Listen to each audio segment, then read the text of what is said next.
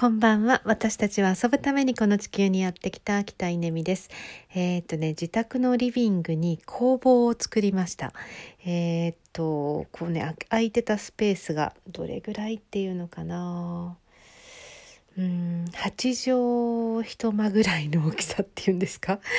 えー、まあちょっとこう空きスペースがリビングにあるんですけど。でそこにですね、えー、ステンドグラス工房をなんと作ってしまったんですよね。いやちょっと前から悩んでいて何を悩むかってステンドグラスってこうあの研磨するガラスを削る時に結構細かいねあのガラスの粉が散るので家の中に工房を作るのかどうしたらいいのか結構あの教室に通ってる先輩たちに聞くとこうちょっとビニールハウス的に半外みたいなところでやってるとか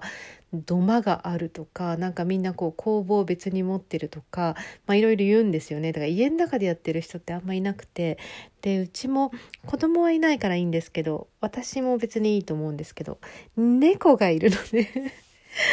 彼女にとってねなんか細かいそのガラスの破片がいけないでしょうと思ってうんとそれはでも未だに悩み中なんですけど、えー、まあでも作ってしまえと思ってあの作ったらですねなんか作品今日1個目ができてすごい嬉しいんですよね。うん、であのさらに作るのにうんなんかね机を買おうかとかいろいろとこうネットで調べたりとかしてたんですけど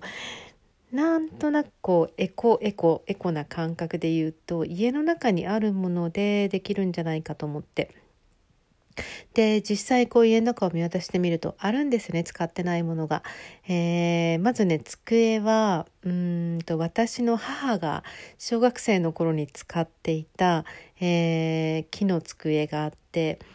うんとそれを土台にしてで立ちながらあの立った状態で作業したいので、えーと机学習机そのね母の学習机では低いのでその上に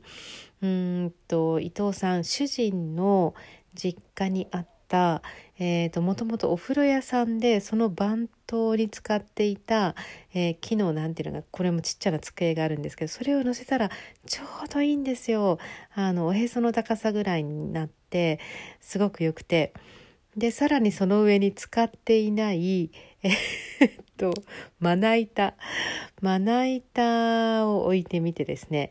えー、さらに使っていない、えー、っと塔の、えー、カゴをゴミ箱にしてとか、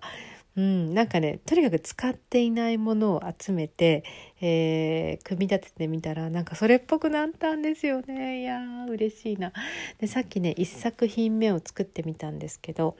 できますねこれね。あの我が家に来ていただければステンドグラス体験ができますよ。アクセサリーが作れます。うんこれどれぐらいで作れるかな？初めての人にこうちょっとね説明しながらとかあのグラインダーっていうのかなそのガラスを削る機械の使